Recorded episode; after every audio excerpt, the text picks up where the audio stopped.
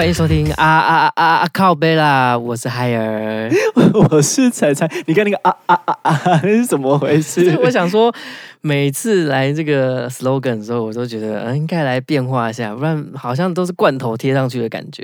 我们要有一点那个 life 的感觉。刚刚那个很可爱。I like。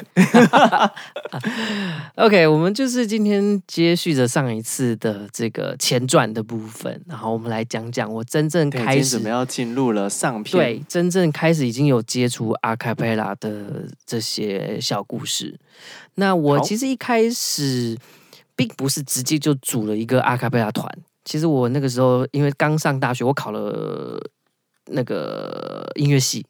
国北师的音乐系，那时候还叫国北师，现在叫台北教育大学的音乐系。然后那时候我就觉得，嗯、呃，台北爱乐很红，然后刚好我又是音乐系的学生，那他们又缺就是歌手，所以我就加入了台北爱乐的合唱团的青年团。嗯.对。然后那个时候，呃，因为自己以把带我去考大学的术科老师也是爱乐的歌手，那。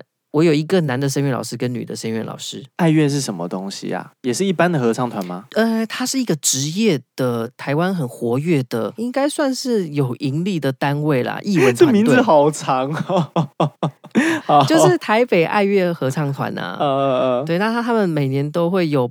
不管是大大小小的，在国家音乐厅啊，或是在各大呃音乐厅，你都可以听到他们的节目。你去翻历年的，就是很角色，呃，对，就是可能就是固定班底的那种啊。台湾其实也没有几个这种合唱团，大概就是比如说国家养的啊，就是实验合唱团，就是在国家音乐厅底下，他们的办公室就在国家音乐厅底下。他们练习的地方，他每天上班就是唱歌，然后有一些呃乐手可能就是小提琴的啊，呃大提琴的啊，然后吹喇叭的啊之类的。他们就直接在那边使用那个免费的空间。对对对，没错没错，就是国家养的那种，好爽哦。对，然后台北就有那个台北爱乐嘛，然后还有一个叫福尔摩沙合唱团，没听过。那这些都是在台湾的这个艺文圈里面比较活跃的。的单位就有点像是云门舞集哦，但是我们做的是音乐这种感觉，哇，听起来有高级到了。然后在那个台北爱乐里面，我就认识了一位呃声音很有磁性的贝斯歌手，他就是专门唱唱贝斯，然后发出很低的声音这样子的歌手。嗯、那他就呃有我在无意之间呐、啊，就发现说，哎，他自己有在玩阿卡贝拉的。乐团，那我就自告奋勇的，就是问他说：“哎，你们可不可以让我加入啊？我想要试试看唱阿卡贝拉，因为因为你知道，唱大的合唱团，你就会觉得，嗯，我就必须要被规范，就跟大家唱一样的东西。那我就嗯觉得。”唱这种小团体好像比较有挑战性，那我自己又是音乐系的，我就想来玩玩看。他就说 OK 啊，好啊，但是我们都唱的比较冷门的东西哦。结果我去了才发现，就他们都唱一些日文歌，日文的阿卡贝拉歌曲。嗯，但是我就觉得也是蛮酷的，反正我就跟他们，哦，对，我就跟他们练了一阵子。然后因为我自己是在国北师嘛，那那时候其实大家都没有什么地方可以练歌，那我就邀请他们，就是到。学校的琴房来练歌，所以有一阵子呢，我我说、哦、他们不是学校的人，对，他们不是学校的人，他们是各呃各行各业，就是有些人还是学生，有些人可能已经出社会在工作了。那呃，我就邀请他们一起来这个学校的琴房。那那时候。呃，我的同学们都会忽然觉得，哎，奇怪，琴房为什么会有一个阿卡贝拉团？就是我记得啦，大家都说，哎，很特别，听到你们唱和声的感觉。那反正我就是非常不务正业，在琴房都不自己练琴，都是在。呃，我不是出现在体育馆呢，就是带着一群一群团团体，然后来琴房，就是使用场地这样，还蛮奇妙的哎。至少因为是志同道合，你不是自己找的，而是本来就有一个阿卡贝拉团，然后你是进入了他们的那个团队里面。对，没错。但是呢，我觉得呃，那个时候其实我觉得很不太适应的原因，是因为我修的是古典声乐。那大家唱的呢？其实唱的是流行乐，呃，就是流行歌的唱法。嗯、所以其实带我进去的这个贝斯手，他其实也一直不断的在跟我说，就是嗯，你可能需要改变一下你的唱法。那其实我那时候很迷惘，就是 OK，我都已经念了大学的声乐了，那理论上来说，我对我声音自己的声音也有一定的掌握度。那为什么你一直告诉我说，嗯，我的声音跟这个团合不起来？啊，当然我事后回想，的确是没有错。那个时候，因为呃，人在一套系统里面的时候，你很难就是两个系统并行，尤其是在求学这个阶段会打架。呃，对，然后你身体可能也没有办法很自然的转换过来。就比方说，你可能原本是练的是右边的投球，然后后来突然有人告诉你说，哎，你要练左边投球哦，然后嗯。就觉得嗯，左边投球怎么投都不顺那种感觉，但身体还是会有记忆的。那这是一个习惯问题。对，然后那时候我们我记得那时候好像唯一一次的对外的演出是在松江诗园，你知道那是什么地方吗？那是哪里？我不知道。他在松江南京站的旁边附近有一个小公园。那个时候的台北光华桥还没有拆，所以他就在台北光华桥的旁边，小小的一个公园。那时候就是刚好好多个阿卡贝拉团就一起做了一个联展，然后我刚好我们也是就是其中一团。我记得，呃，那应该是唯一一次的这个公开演出。那后来这个团呢就不疾而终了，就是有有有团员要去。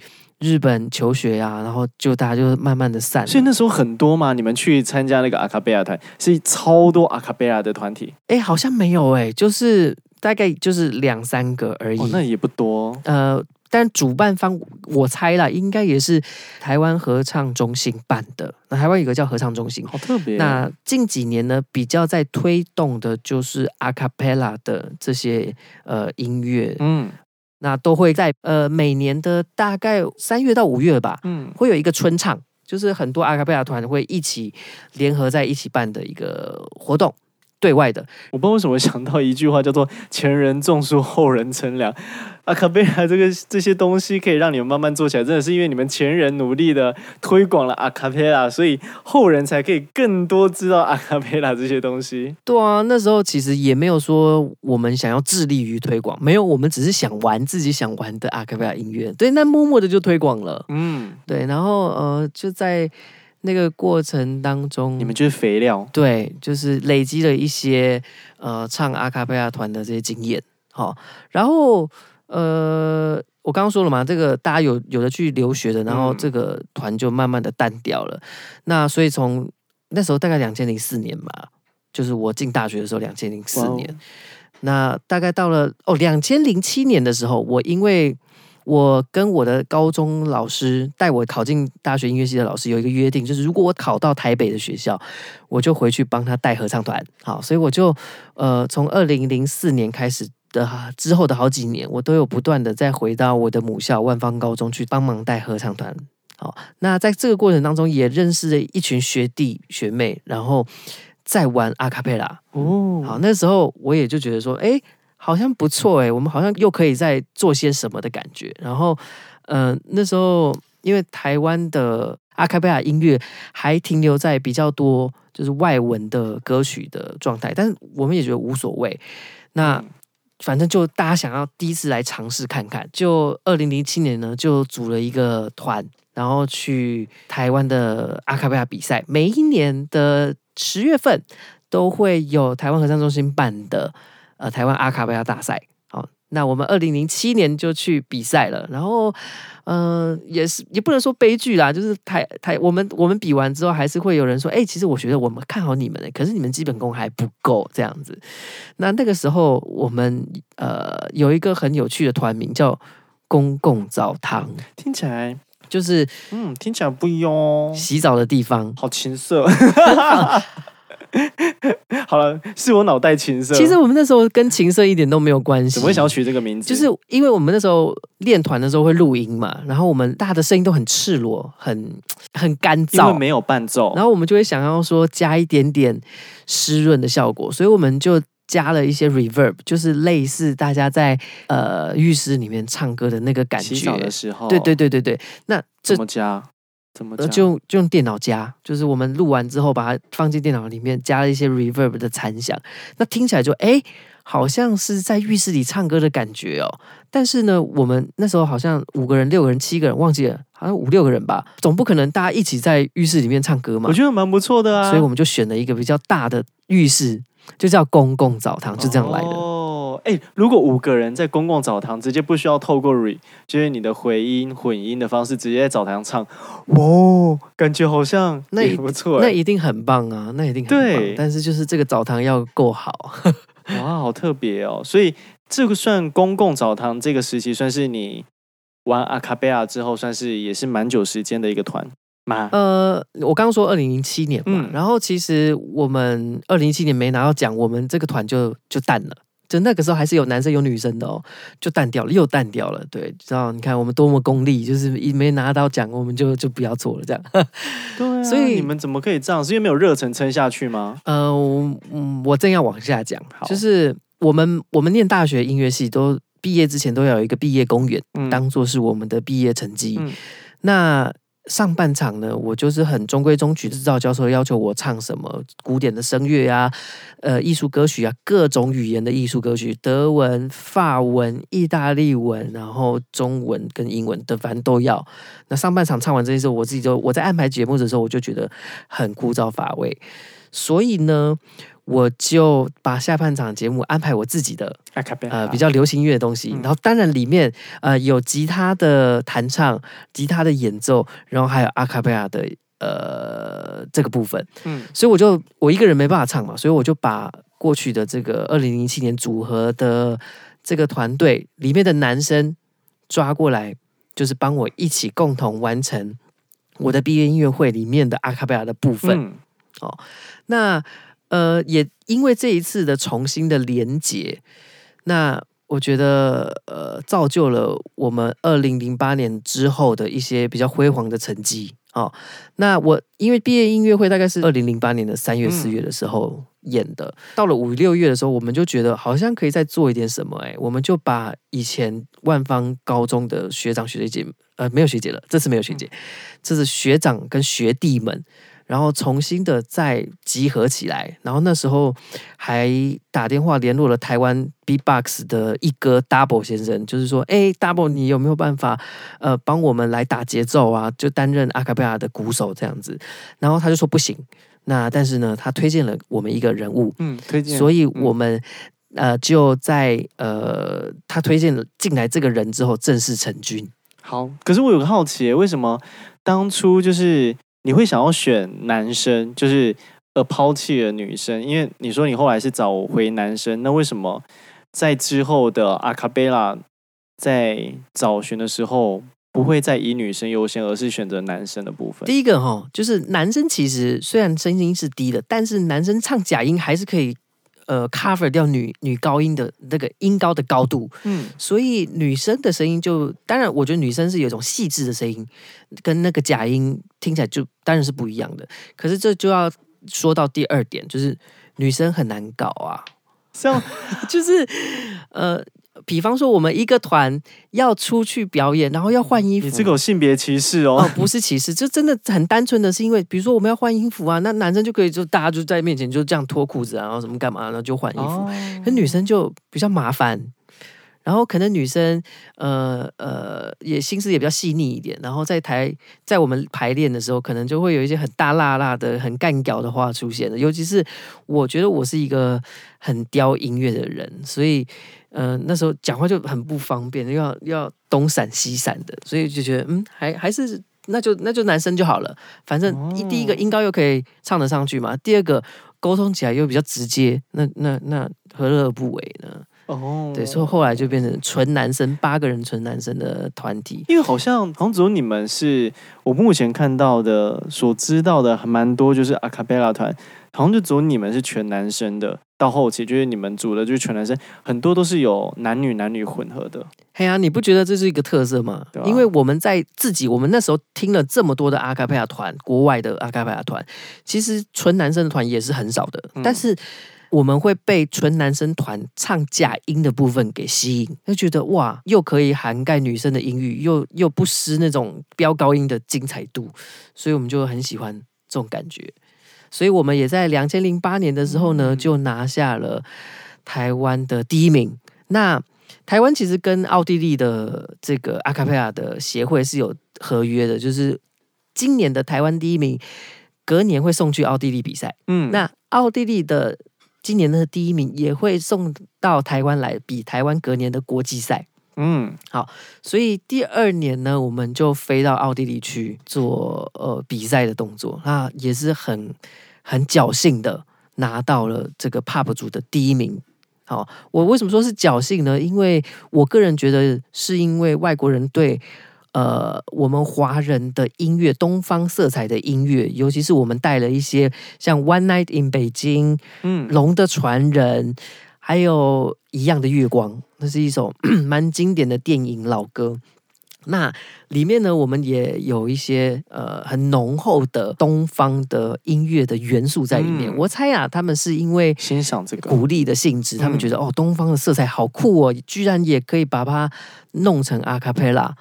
那那时候跟我们同台竞争的也有什么，像什么土耳其的啊，呃，美国的啊，然后呃，日本的都有，都是我们的对手。但我们很幸运的在那时候得到第一名。其实。得到第一名的冠军的瞬间，其实我们每个人都是哈，怎么可能？嗯，怎么可能是我们？因为我们只是去观摩那些国外的大团，我们并没有想过自己会是真的拿到那个奖的那个人。对，所以这是一个奇幻之旅。那你们那时候就是看到其他人在表演的时候，有一种有有一种经验观摩学习，是有一种哇，原来阿卡贝拉就在国外，竟然也可以有不同的玩法的那种感觉。对啊，我们完全就是去。去去上大师班的，去国外取经的，然后就很好笑的是，其实我我也不需要说的是，那是那一天主持人在宣布要宣布第一名的时候，嗯、他有用英文特别 宣布了一一段话，他说：“呃，我知道这一次我们宣布第一名的时候，可能会有很多团队不以为然，但是我觉得这个团队他们在诠释音乐的细腻度上面是。”可圈可点的，那也请大家尊重呃评审们的决定。然后其实其实听到这里之后，我心里就有底了，就是因为我们是嗯最菜的，嗯、我们是八个黄毛小丫小丫头哦，八个人也很多哎，然后去比那种人家都已经唱。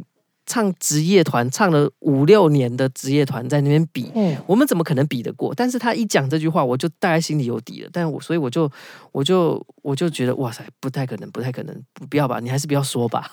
但是就是在那个过程当中，我们还是得奖了。你心里有底是觉得会是你们得的意思吗？对，那时候其实心里就就有感觉了。结果他就真的是这样宣布了。所以从二零一九年拿这个奖之后，我们就开始很多的台湾的巡回演出啊什么的。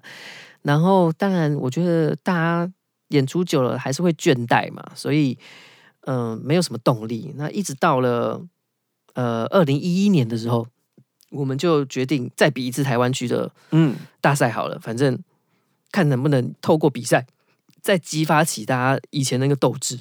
结果好死不死，就是那时候几个人？呃，那时候还是一样都八个人，一样是八个人。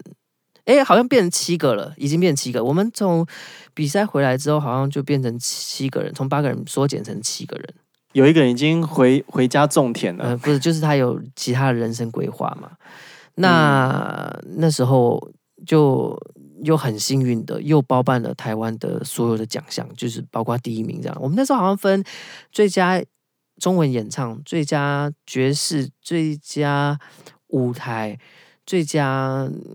团队呈现吧，什么我忘记了。反正我们只有一个奖项没有拿到，就是最佳鼓手这个奖项是没有拿到的，所以其他的奖项都拿走了。太夸张了。对，我就呃，这个也要感谢我们一直以来就是训练我们的刘金宇老师，他也是这一届第三十二届金曲奖得主的寻人启事的老师，我们是同一个老师带出来的，对，所以都是不断的在得奖的老师。嗯，老师一定会感到骄傲。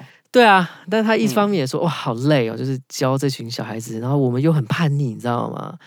那说到叛逆，就会牵扯到为什么公共澡堂消失，并且变成了完声乐团。这部分呢，我们下一期再开一个比较外挂的方式来讲这些今天没有办法讲到的 小细节。好了，好，当插件把它插进去。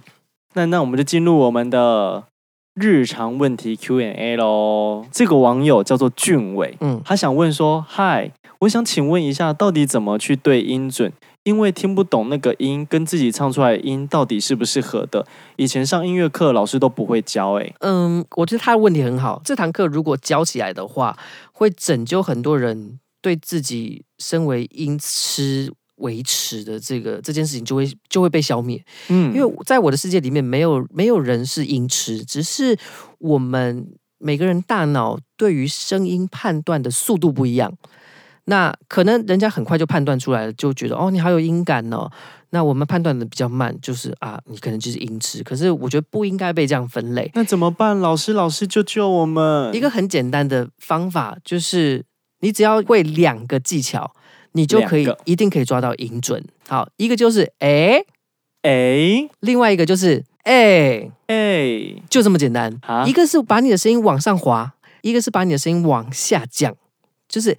你把如果把声音放慢的话，就变诶、欸、跟诶、欸。所以当你不知道这个音准，比方说你随便发出来一个音准，嗯，哆，呃，你你不用告诉我它是不是哆，哦哦，哦，我知道，随便发上，随便发出一个音，哎、欸，好，你记得这个音，好，我要如何找到你的音准呢？如果我是从比你低的音准开始，嗯、我就要去试试看我。往上滑的过程当中，什么时候我自己的声音会消失？好，我们来举一个例子，就是、嗯、来你继续，呃，发出那个声音吗？持续唱那个音。欸欸、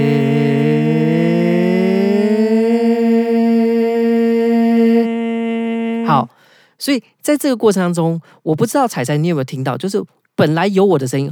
突然，我的声音不见了。嗯，有。好，那由我来发出来的时候，我就会觉得说，我原本听得到我的声音，突然我的声音被你的声音给融合了。这个时候就代表你完完全全跟他在同一个音高上面。哦，你们合体了，就代表害羞合体了。有一个人会不见，有一个人的听觉会不见。好，不管是我听到对方不见，还是我听到我自己不见，这个时候，这个瞬间，就是你已经找到正确音高的时候。但是他必须要一个比较长的练习的过程，很长的去做这种呃练习。比方说，你再发一次刚刚那个音，我现在从你上面的高度往下滑。好，诶、欸，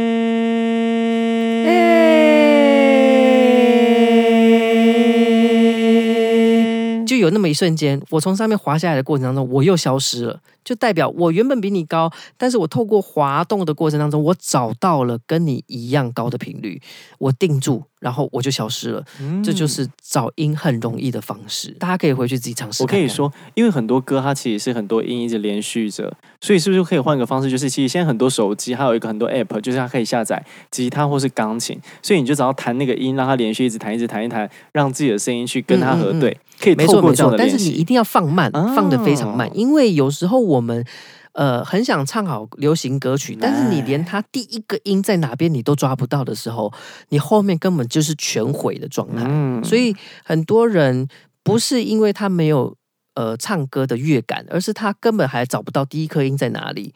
所以大家可以花一点时间去找寻一下实际的音高到底在哪边。好，谢谢老师。还有，那我们今天的阿卡贝拉小故事。